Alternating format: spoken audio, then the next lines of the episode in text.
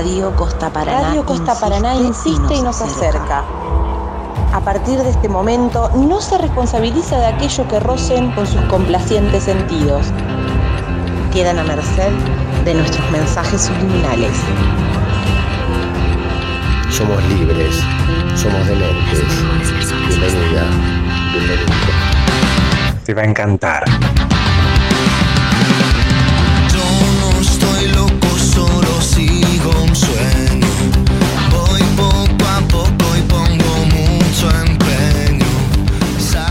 Muchas veces pensamos que todo aquello que aparece en la tele es lo mejor.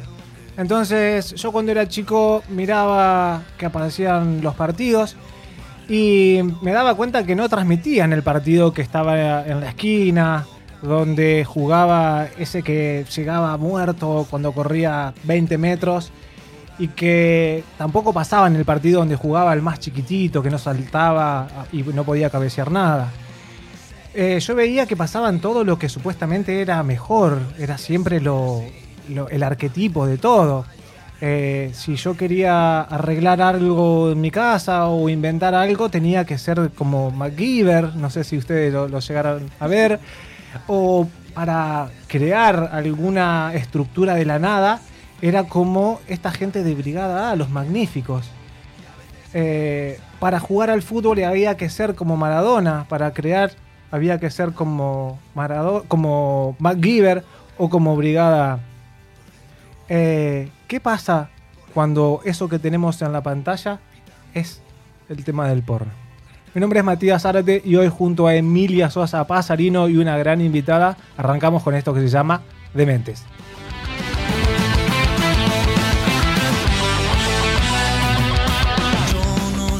Muy buenas noches a toda la gente de Paraná a través de la 88.1 y a la gente del mundo entero, Emilia, a través de costaparaná.gov.ar. Un saludo a la gente de México, de Canadá, de Ecuador y de El Salvador. ¿Cómo le va, Emilia? Te voy a saludar así. Muy buenas noches, Matías. Pero no me baje la luz que tengo que ¿Cómo leer. estás pasando? Bueno, esto se luces rojas, luz tenue. Buenas noches a la gente de todo el mundo. ¿Cómo les va? ¿Cómo anda usted? Divina, y con el tema que vamos a tratar ¿Qué hoy. temita hoy? ¿eh? ¿Qué Se vino desabrigada. sí, tal cual. Muy bien.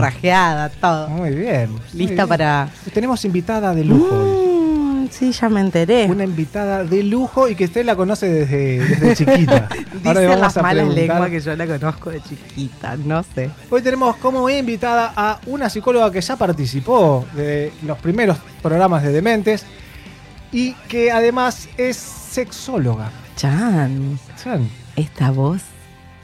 Viene Tendrá voz así también, hablará también así cuando es... Capaz Ay, que no cuando sé. es psicóloga habla de una manera y cuando se pone el traje de sexóloga habla de otra manera. Puede llegar a ser. Deje de hablar así. Le damos la bienvenida a Anabela Martínez a Dementes. ¿Cómo te va, Ana? Hola, ¿qué tal? Buenas noches a todos. ¿Cómo están? Muy bien, muy bien. Bueno, bienvenida. Ah, seguí hablando, Seguí hablando así. así. No ¿por puedo competir con esa voz, no puedo. No, no, no, no. Y menos adonoren, viste que Sí, esto sí, es tal una cual, ¿eh? otra cosa con la consulta Bueno. Ah, bien. Ah, puede ser que en la consulta te hablen así. Puede ser. Puede ser. Puede ser, depende. Tiene que sacar un turno y descubrir. Ah, Muy, bien. muy bien, muy bien. Y vamos a saludar también que ya empezó a sacarse la remera el señor Locomotora. ¿Cómo anda, Locomotora? Echando humo, Locomotora, toda máquina. Muy bien.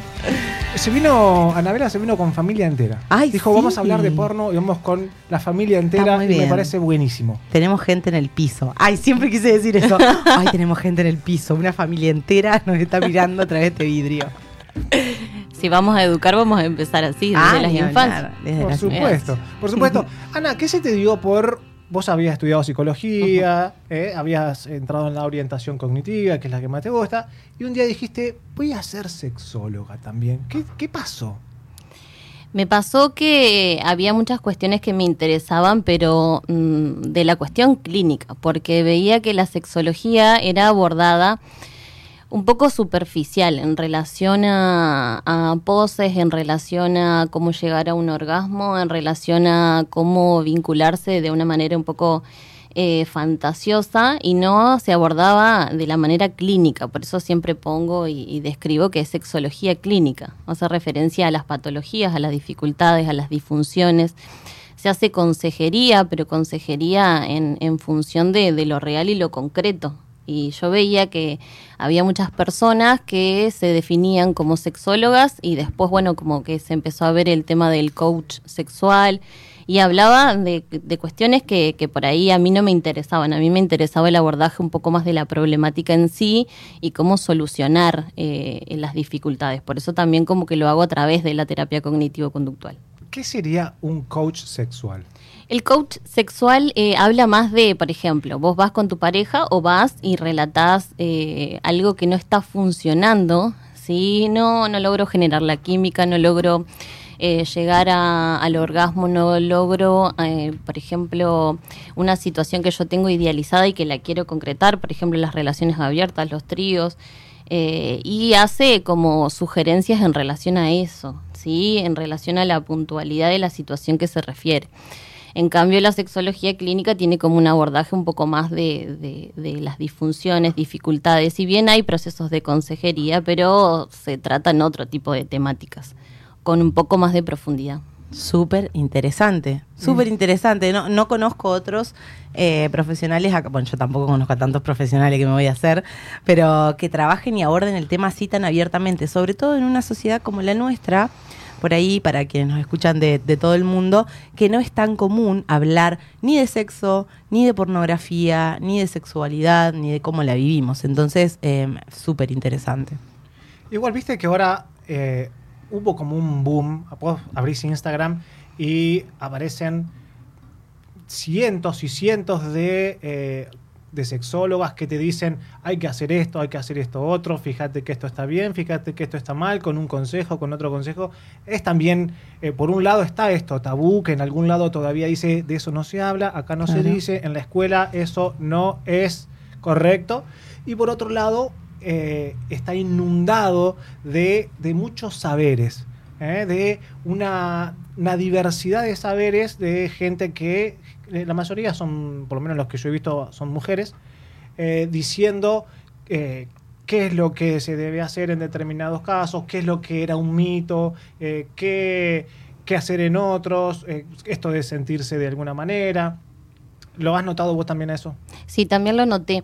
Por eso, eh, como que eh, me gusta que se hable, como para empezar a repreguntarnos, como a ver si me interpela una situación, para empezar a indagar, para empezar a saber qué, qué es lo que quiero por ahí transitar, elegir, lo que no, lo que quiero proponer pero siempre recomiendo la consulta más clínica en función de, de, de cuestiones que, que, por ahí son de un trasfondo un poco más clínico, Ajá. como más profundo. Eh, porque me ha pasado que en la consulta he recibido muchas personas que eh, tienen como cierto prejuicio por el hecho de que ven ese tipo de información Ajá. y no pueden amoldarse a esas intervenciones. ¿sí? Entonces, eh, eh, me parece que está bueno la difusión de la información como para esto, para que sea un detonante, para empezar a repreguntarnos, replantear cómo, cómo viene siendo mi, mi educación, mi vida en relación a la sexualidad, pero eh, me gustaría también que, que, contemplen la consulta por el hecho de que, hay veces que no nos podemos adecuar a ese tipo de intervenciones y bueno, eso genera un montón de, de factores, ansiedad, angustia, frustración, hace que por ahí tenga dificultades en la vinculación, un montón de cuestiones que tienen un, una, una cierta complicación y por eso requiere el abordaje más clínico. Bien, o sea que lo tuyo va por el lado de que hay algo que está siendo un problema. No es que te van a ir a hacer una consulta como por curiosidad. Exacto. Eh, por ahí las consultas por curiosidad salen en la terapia eh, común, ¿sí? En, en, los procesos terapéuticos a veces salen algunas cuestiones, alguna pregunta, alguna sugerencia. Ajá. Pero siempre como que me tomo el tiempo cuando me piden un turno, eh, como que para saber, porque aparte es re difícil pedir un turno como para trabajar en sexología. A mí Hola, me pasa ¿qué tal? que vengo, claro, vengo para que me enseñe. Y aparte yo tengo hago? una secretaria, es Ah. re difícil porque es un traspaso de mensaje mensaje. Entonces, por ahí, cuando me escriben, me escriben más a las redes sociales y ahí es como que pregunto un poco más. O también incentivo a que cuando mandan un mensaje al teléfono de mi consultorio ya tienen como algo específico en relación a eso, que deje el mensaje y yo me comunico. ¿sí? Me comunico, pregunto, como para también hacerlo un poco más natural a esto de la consulta y también teniendo en cuenta que hay muchas resistencias a esto. Seguro, seguro. Emilia, ¿qué edad tenías cuando viste tu primera escena porno? Alta pregunta. Eh, debo haber tenido unos 13 años. 13 años. Sí, Ajá. y sin querer. ¿Qué pasó? Y no, nada, estaba ahí. Viste que antes había un canal que llamaba Venus, no sé si estará todavía, eh, desconozco si existe. Y habíamos ido a la casa de una amiga y se ve que ahí o tenían el plan pago, o no sé qué pasó. Pero bueno, en su momento fue como, ¡Ah, ¡Mirá! Eh, los 13 años, eh, cuando yo tenía 13 años, Sí. eh, no había tanta información. Ajá. Fue hace como 20 años atrás. Bien, ¿y qué te pasó cuando viste eso? Me quedé como, ¿qué, qué es esto? Ajá. ¿Y después? Y nada, bueno, después uno empieza a averiguar qué onda. Eh, incluso con mis amigas era como preguntarnos, che, vos viste, ¿qué pasó? Che, ¿qué será? Yo los vi a mis viejos, yo no sé. Bueno, yo estuve besándome con no sé qué. Ajá. Y cuando viste tu primera película porno, cuando ya fuiste y dijiste, bueno, voy a ver esto, ¿cuál fue la sensación que te dio cuando viste las escenas que viste, cuando viste... Yo creo que nunca se- llegué a ver una película porno entera. Bueno. Película de las que duraban una hora de antes. Sí. Esas que alquilabas en el, en el videoclub. Sí. Y bueno, porque no éramos todas re. como. Eh, desinformadas. Ay, mira que cómo salió el paso. Éramos re desinformadas. Entonces, eh, como que no sabíamos qué vamos a hacer, cómo vamos a ir. cómo- Entonces, mis compañeros varones, a la escuela a la que fuimos, eh, mi curso fue el primer curso con, con varones.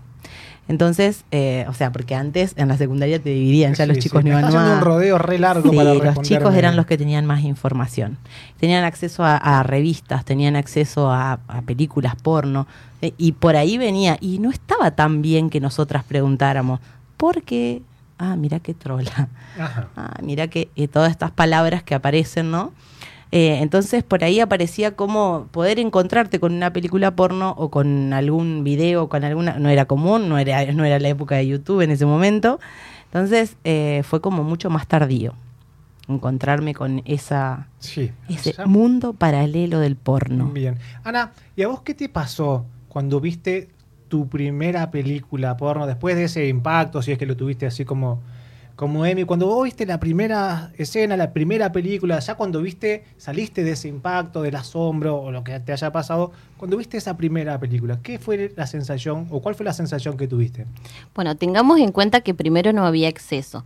Segundo, que era en la clandestinidad, porque Claro. si vos lo hacías, era dentro de un momento, por ejemplo, tampoco que, que yo recuerdo que en esa edad no, no tenía internet, por ejemplo, en mi casa, no había celulares, era captar alguna fracción de una película Sí. eh, en la televisión Ajá.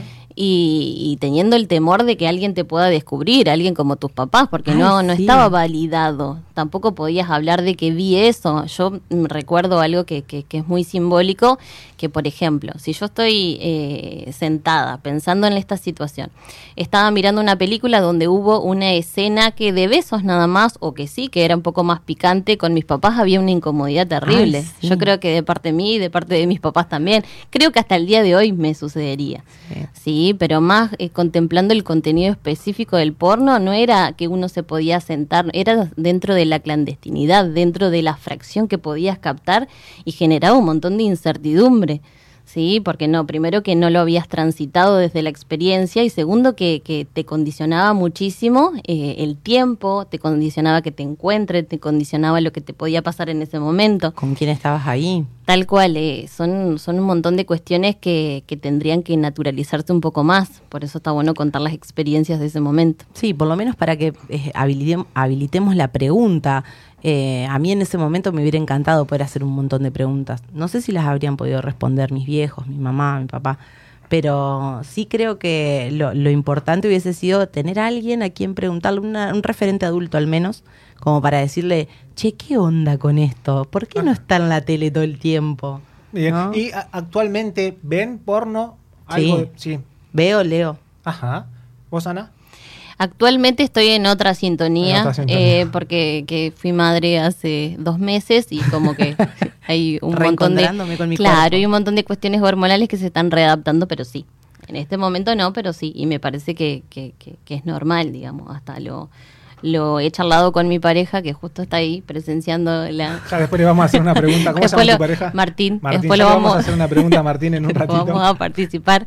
Pero sí, también le he preguntado si lo hace o si, si consume y lo, lo, lo tratamos de naturalizar también el diálogo sobre eso. Bien, Sí. y, y para ustedes, esto que fue la pregunta que nosotros eh, mandamos por las redes, con las cuales iniciamos y con la cual pensamos el programa, el porno, ¿educa, enseña, mal enseña?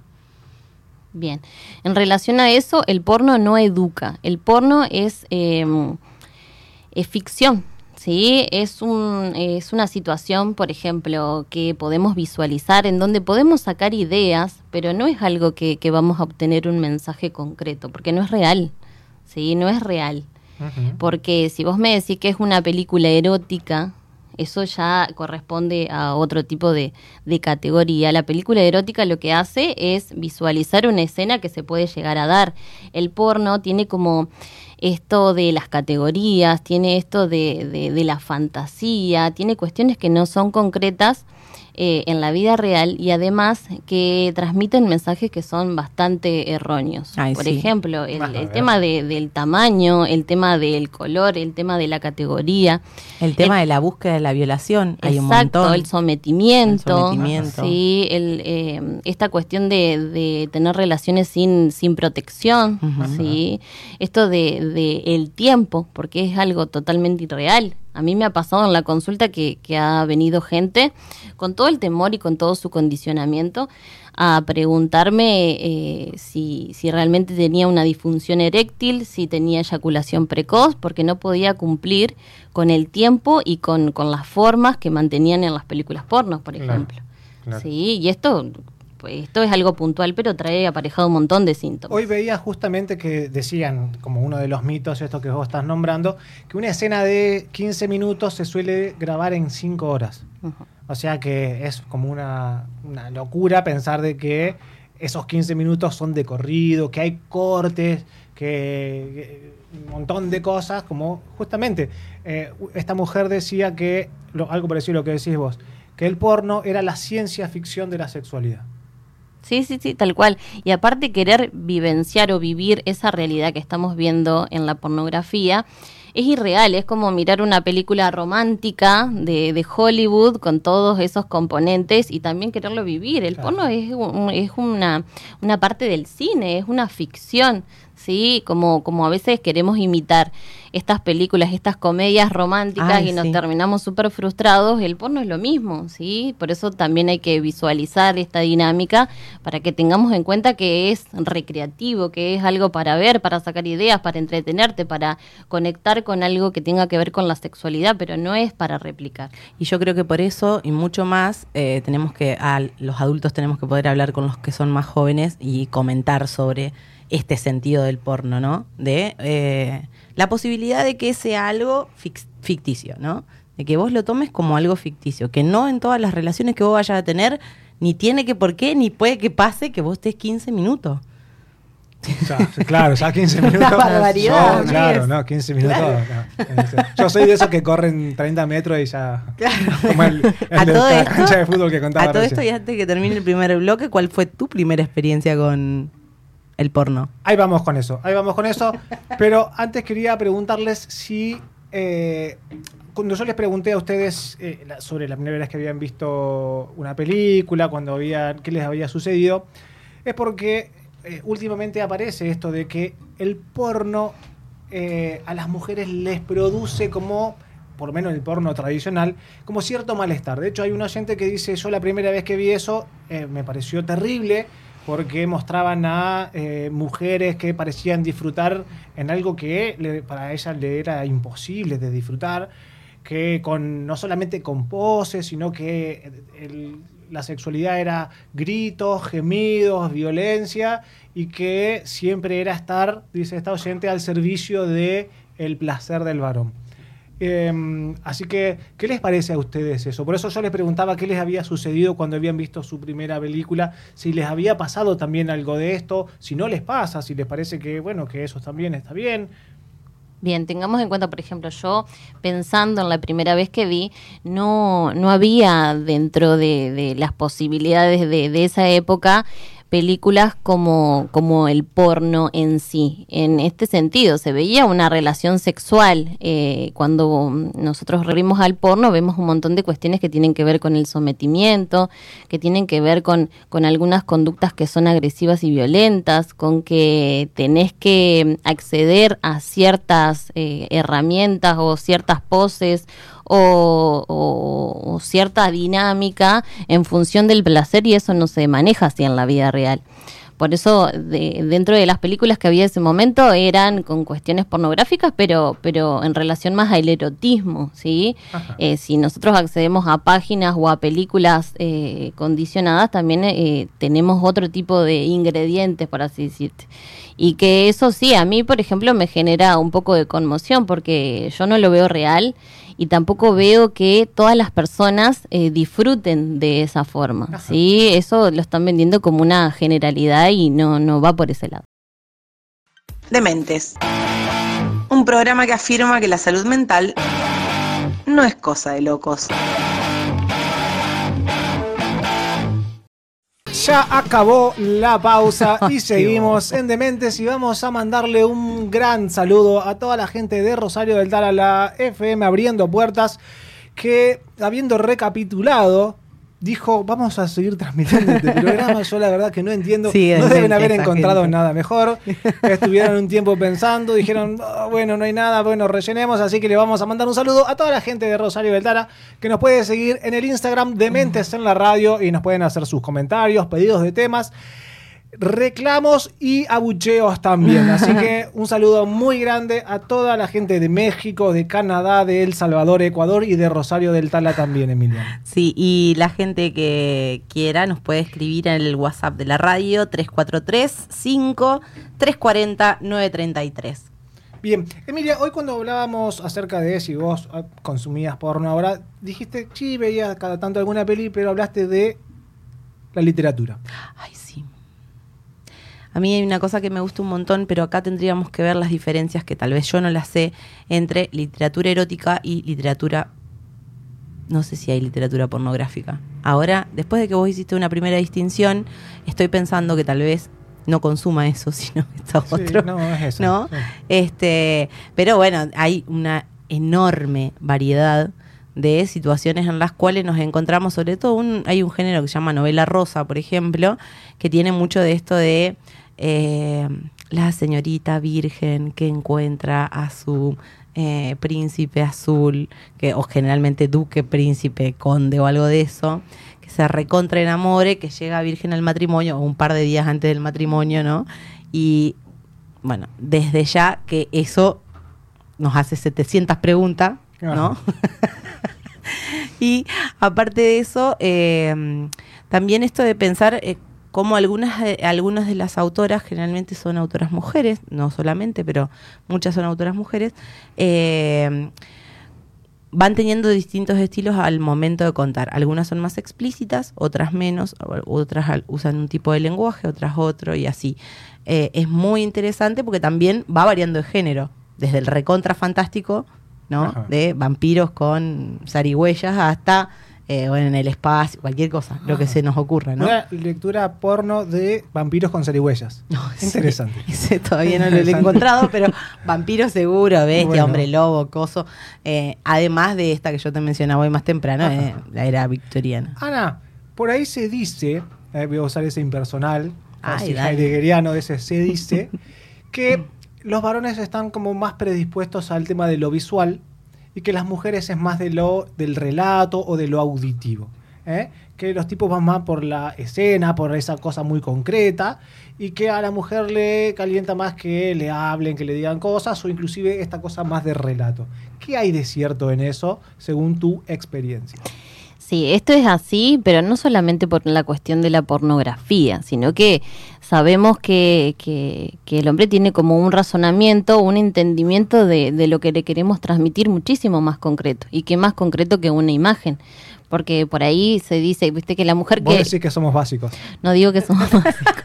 digo que se manejan de una manera más concreta que a veces, a veces la admiro, me gusta así. Por ejemplo, cuando transmiten algo, a mí me pasa en la consulta que me gusta mucho trabajar con hombres por el hecho de que vos le das una intervención y, y- enseguida captan la idea, no hay mucho rebusque. Es más, eh, si no entienden, preguntan y te tiran posibilidades. Eh, la mujer por ahí es un poco más compleja en consulta por el hecho de que pregunte y cómo lo hago y hay muchas inseguridades, hay mucha cuestión así de, de, de vuelta antes de aplicar una intervención. Y, y- y se ve bastante la distinción, por eso digo, nada más concreto que una imagen, por eso eh, como que se dice que el consumo de la pornografía es mucho, mucho mayor en hombres y además que culturalmente está más habilitado que en la mujer. Claro, eso iba a decir, hay una construcción. A mí me da la sensación de que la mayoría de los directores de porno son varones, porque esto de, bueno, lo que hablábamos hoy, ¿no? El sometimiento, un montón de situaciones súper serviles de las mujeres hacia los varones, es como, bueno, y todo eso, súper heterosexual, ¿no? O la fantasía de mujer con mujer peleándose en lodo, cosas así, ¿no? Cosas que me imagino eh, provienen más de una cultura un poco más masculina. Ajá. Ah, bueno, hay todo un movimiento ahora de porno femenino. Sí, tal cual. ¿eh? ¿Lo has visto? Sí, pero a ¿Cuál- medida que nos replanteamos este tipo de cosas. Seguro. ¿Y Ujú. cuáles son las diferencias que se pueden notar con respecto a eh, lo que decía recién Emilia, el, el porno hecho por varones o un porno más femenino? Bueno, eh, en relación a eso, eh, son cuestiones reales, en el sentido de que no todo es el coito, no todo es la cuestión de la, eh, la penetración, hay un montón de cuestiones que tienen que ver con la estimulación previa, ¿sí? más con el erotismo, la fantasía, antes que la determinación del acto sexual. Eh, tiene como otro tipo de, de- de- de hilo conductor también, ¿sí? En relación a, a el erotismo, esto que, que decías vos, Emi, el erotismo tiene que ver con un hilo conductor para llevar a algo, ¿sí? No, no quiere decir que eh, es más cuidado o menos cuidado. Tiene o- otro objetivo. El porno tiene un objetivo concreto, por eso es la transmisión de una imagen. Tenemos que tomarlo de esa forma. Es la transmisión de una imagen. Puedo sacar una idea, puedo visualizar algo que me entretiene, como una película que puedo ver o como una revista que puedo consumir. Yo si veo moda no quiere decir que me voy a vestir de esa forma. Lo veo porque me gusta. Y esto es lo mismo. Lo veo porque me gusta, me entretiene y sigo. No quiere decir que todo lo que yo vea lo tengo que replicar o que esté bien. Bien, bien. Ahora me parece interesantísimo eso porque la pregunta que nosotros dijimos es, ¿el porno educa? Y podemos decir, por lo menos es lo que yo creo, que no. El porno no educa, lo cual no quiere decir que la gente no aprenda del porno. ¿sí? Son dos cosas distintas. ¿eh? El porno está planteado como una ficción, como eh, algo, como un mercado, obviamente, como un mercado, pero que eso no quiere decir que la gente no aprenda de eso y que no, no suponga, así como yo hoy suponía que jugar al fútbol era jugar como Messi porque no pasaban por tele eh, al que corría 30 metros y se cansaba, eh, o como Maradona. eh, hay gente que piensa que eso es realmente el tema de la sexualidad. Y sobre todo cuando en los espacios en donde se debería poder hablar eso, como en casa, que vos decías, todavía hoy eso eh, causa un poco de, vergüenza, de eso no se habla. Y definitivamente en la escuela, donde todavía eh, se supone de que eh, el hablar de estos temas va a hacer que los chicos salgan súper excitados, que salgan erotizados, en vez de sabiendo determinadas cuestiones. El otro día miraba por Netflix una serie con mi pareja y decían que recién en 2005 apareció el mapeo fisiológico eh, acerca de la de el clítoris. Ay, buenísima la serie. Entonces, Pleasure. eh, durante ah, ahora se sabe el genoma humano completo. Eh, estamos a poquito Ujú. tiempo. Pero digo, en la historia de las- los científicos, la gente de ciencia, mujeres, varones, y eso aparecía como algo oculto, no solamente como algo oculto, sino como algo que no se sabía. ¿Sí? Entonces por ahí eh, el tema de los videos, que era el único lugar donde uno se podía, podía acceder a lo sexual, el tema del porno, porque en otro lado no se hablaba, en casa no se habla, en la escuela no se habla, el que habla es mi compañero y que tiene un teléfono que me muestra eso, supongo que eso es lo que pasa, ¿no? Eh, entonces, no, el porno no enseña, pero sí que mucha gente aprende del porno. ¿Mm? ¿A vos te, cuáles son las, las principales consultas que te llegan a vos de, de varones y mujeres? Las principales consultas eh, son en relación ahora, actualmente, porque esto se fue divers- diver- diversificando bastante. Eh, generalmente es en eh, cuánto tiene que durar una relación sexual, porque creen que tienen algún tipo de disfunción, eh, cómo complacer a la Bueno. otra persona. Discúlpame, en ese sentido podemos pensar que la gente sí ha aprendido del porno. Exacto. Bien. Exacto. Eh, y también es otra faceta del aprendizaje que uno aprende lo que no elige también. Yo puedo ver algo que sucede en una película pornográfica y aprendo que eso yo eh, no lo quiero experimentar. ¿Por qué lo voy a querer experimentar? Porque lo veo. Ajá. Sí, hay un montón de personas que vienen y me dicen, mis amigas están todas en, en esta cuestión de, de- de los intercambios de parejas, y es más, me lo propusieron, te comentan, y yo no tengo ganas de acceder a eso, pero tengo miedo de que se rompa la amistad, tengo miedo de, de- de que, de, ni siquiera plantean la posibilidad en algún momento. En otros momentos sí, van a la consulta como para acercarse a eso, o para abrir la pareja. Hay consultas que tienen que ver con, con- con los intercambios, con los tríos, con la apertura de pareja. Hay, eh, son temáticas que, que están resonando muchísimo y que a la vez llega a, a la consulta y llegan a que se interpelen si realmente est- están dispuestos y en función de qué sería esto. Seguro. Seguro. ¿Cuál fue la consulta más que vos decís no puede ser que esté pasando esto? A mí me pasó, yo estaba estudiando psicología en Rosario y eh, una profesora nos contaba que unas chicas en el hospital provincial de allá habían, hablaban de tomar el tema de la pastilla anticonceptiva, eh, ponían la pastilla en el mate y tomaba, se, se sentaban todas a tomar mate y con eso era como que estaban... eh, esa era la manera de tomar la pastilla anticonceptiva de ellos. ¿Cuál fue la consulta más absurda que vos, que vos decís, no puede ser que, esté pasando esto? A mí me pasó con un paciente hace un tiempo que, que llegó con muy compungido, con muchísima angustia. eh, bueno, se ponían en juego un montón de cuestiones, pero él eh, se planteaba que estaba funcionando mal, así fue como me escribió en la consulta, eh, funcionando mal con su pareja. Después cuando desglosamos un poco, hacía referencia a la cantidad, a la frecuencia de relaciones sexuales que tenía con su mujer y a la duración de cada una. ¿Sí? Él se exigía muchísimo, hacía un montón de cuestiones para durar 45 minutos porque él creía que 45... Una pero, pero, eh, una- pero y, y- 45 minutos. Claro, y, y contaba eh, todo lo que le funcionaba a él para poder llegar. No llegaba a los 45 minutos, obviamente, por eso va a la consulta. Claro. Sí, pero utilizaba un montón de cuestiones y él lo, lo hablaba con su, con su pareja y su pareja le decía que para ella estaba perfecto, así, y es más, a veces que, claro, no, no, le parecía de- demasiado. 45 minutos no. Y él lo que, lo que me, me devolvía era que, que pensaba que ella lo hacía para, para no hacerlo sentir mal, para, para no, no complejizarlo, para Ajá. que... Claro, su- eh, porque ella tenía este tipo de conductas en otros aspectos. Por ejemplo, cuando él no conseguía trabajo, ella le decía, bueno, no te hagas problema, con esto nos vamos a arreglar. Entonces eso lo llevaba también a la relación sexual.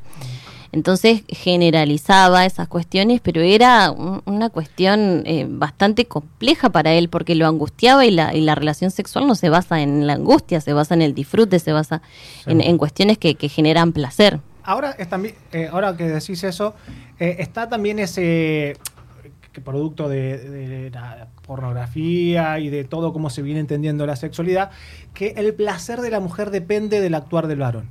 ¿sí? Que es como si fuese puramente pasiva y que eh, lo único que hace es recepcionar aquello que el, el varón haga. Entonces, si la mujer la pasa mal, es todo culpa del varón. Y esto de que se haya abierto, por fin, por fin, la cajita donde las mujeres empiezan a decir acerca de su deseo y todo eso, por un, labio- por un lado me parece que alivia y por otro lado me parece que asusta. ¿Eh? ¿Te ha pasado, te, te han llegado esas cosas de decir, bueno, pero ¿y, ¿y ahora qué? Porque antes yo la tenía reclara, pero ahora empiezan a aparecer un montón de cosas, que yo quiero esto, que...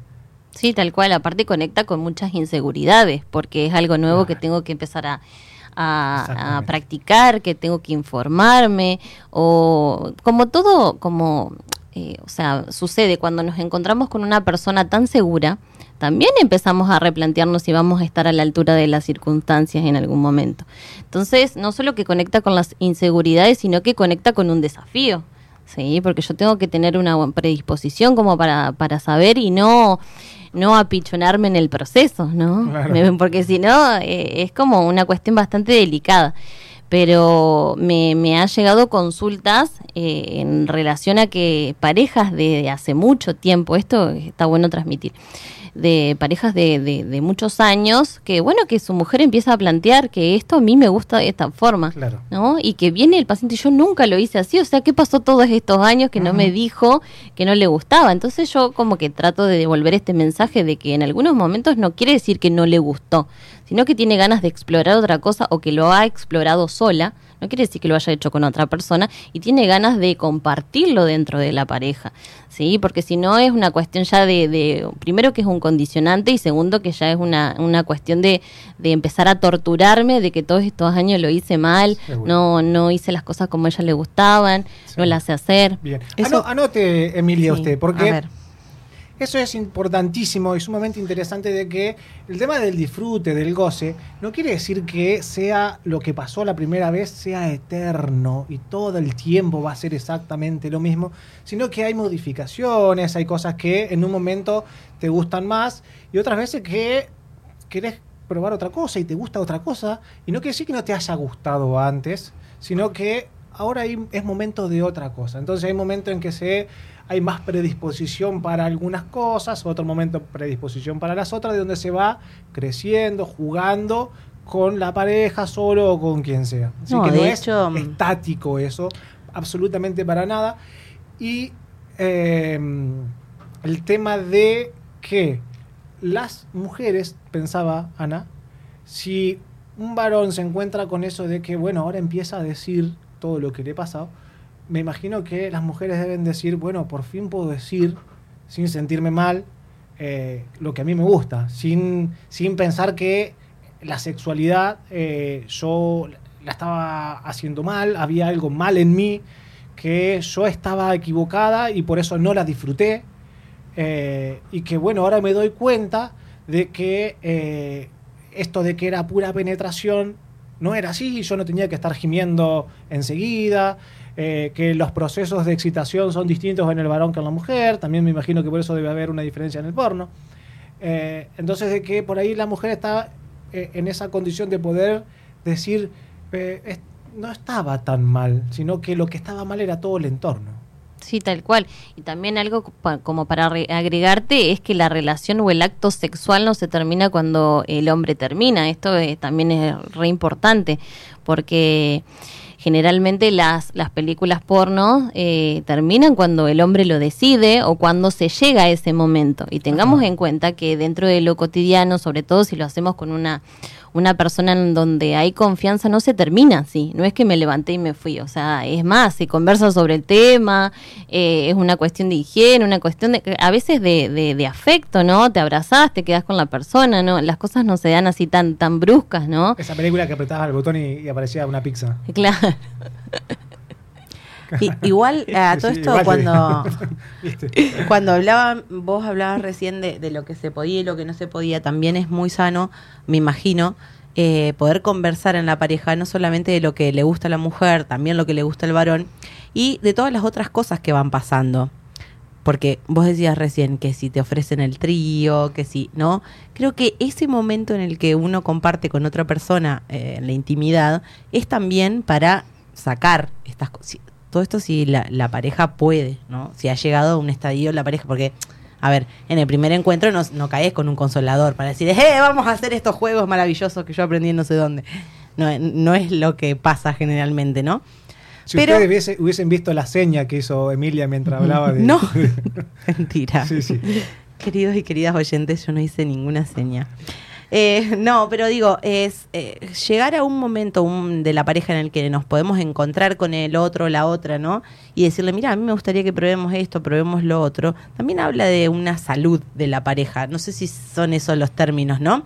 Pero sería lo más saludable poder hablar con la persona con la que estoy compartiendo ese acto tan íntimo, de decirle, che, mira, me gustaría que vayamos por acá, me gustaría que probemos esto que está acá, sin el temor a que la otra persona piense, o que estoy loca, o que estoy compartiendo la cama con otra persona, o que, O que no te satisface el otro. o que, claro, Claro. o que piense que no me está eso, satisfaciendo lo que está pasando hasta Sí. ahora, sino que quiero probar algo más. Sí, yo tuve una paciente una vez que me hablaba de hace mucho tiempo, que un día se animó a decirle a la pareja, habían visto una película, en donde pasaba algo con un pepino. Ah.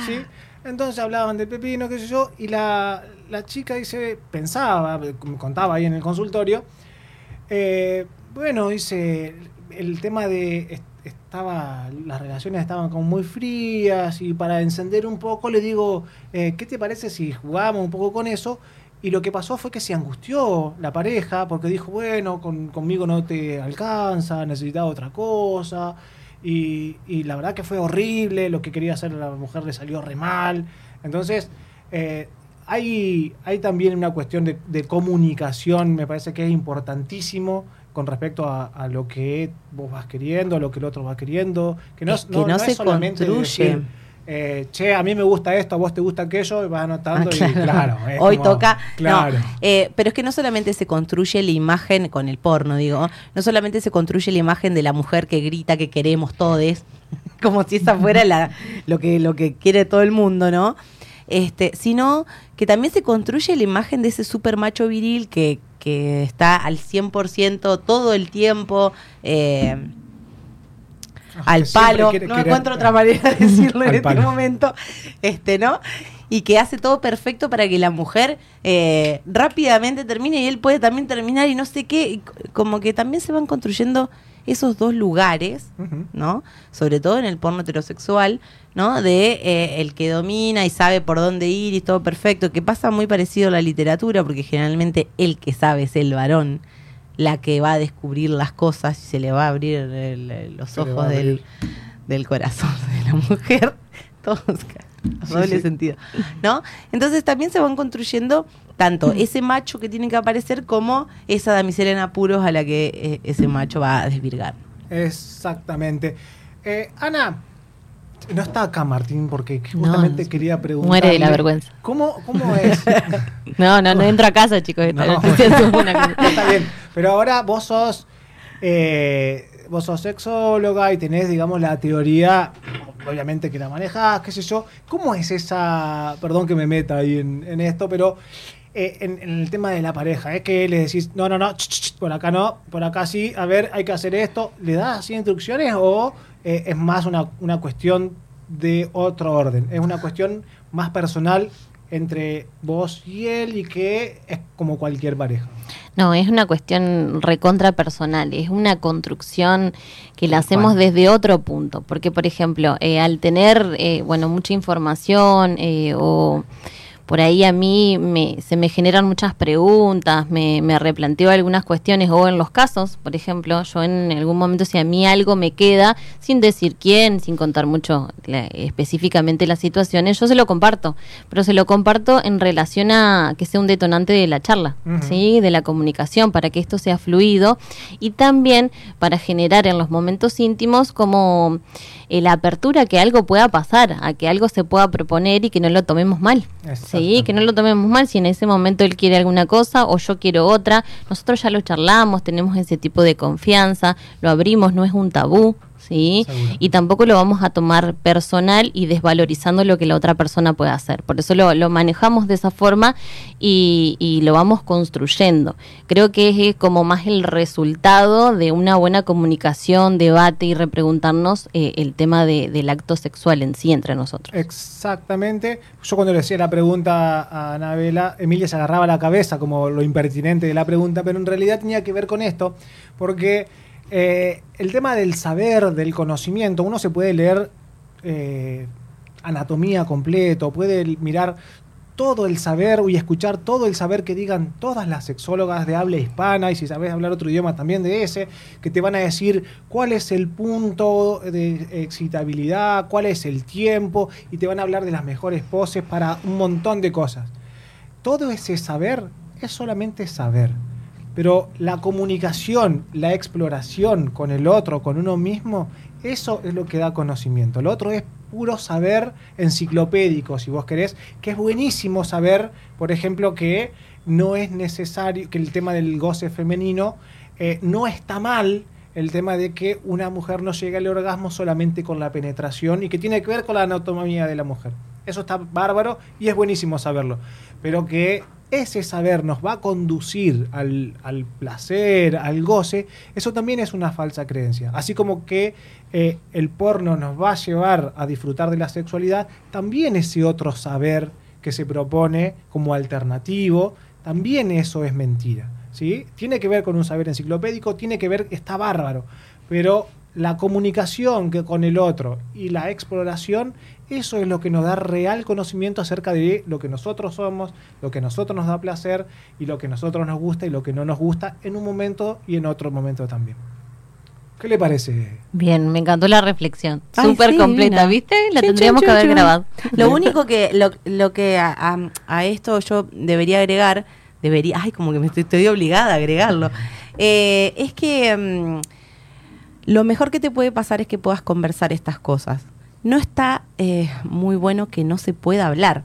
Entonces, se nos encienden las luces, o se deberían encender las luces, cuando eh, está todo mal hablar de este tema porque a mí no me gusta, porque me incomoda, porque qué sé yo. Si bien es una construcción, cuando muchas veces probaste, probaste, probaste hablar, hablar del tema y no sale, es porque algo está pasando. Y ahí una opción es la consulta y otro, me, imagino yo, ¿eh?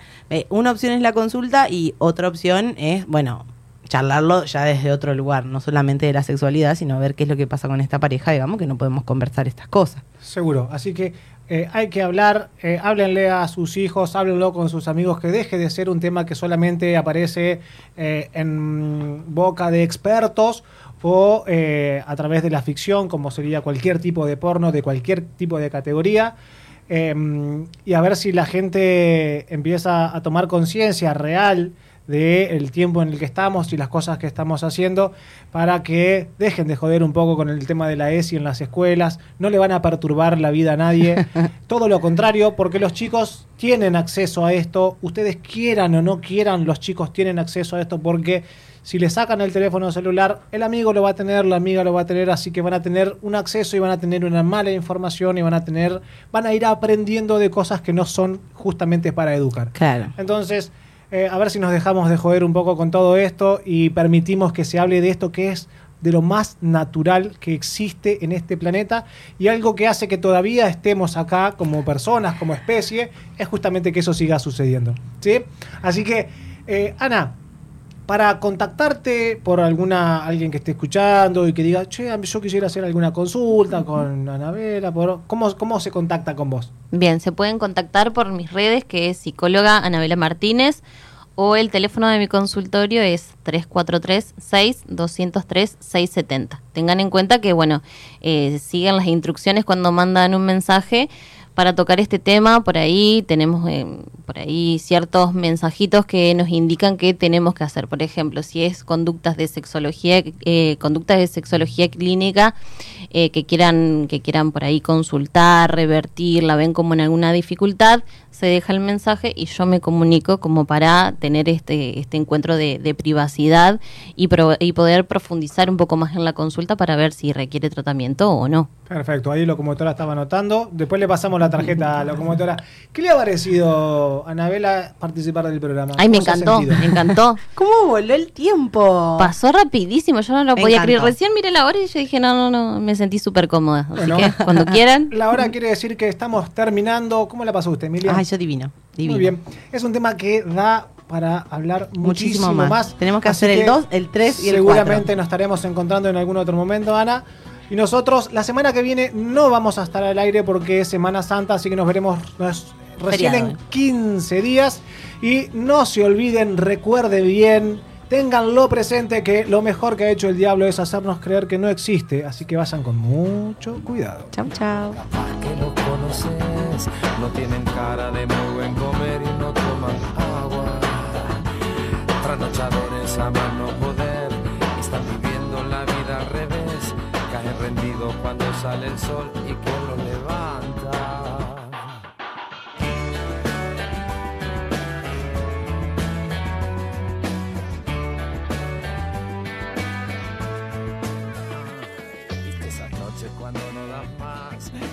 Empieza a pedir por favor.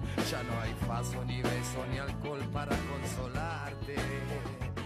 Y sin embargo vos te quedás abrazadita a esa copa sensual. Como que todo va llegando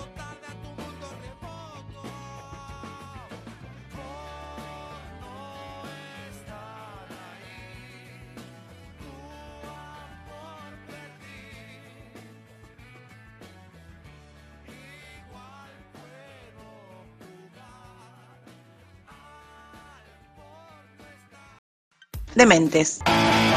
Un programa que afirma que la salud mental no es cosa de locos.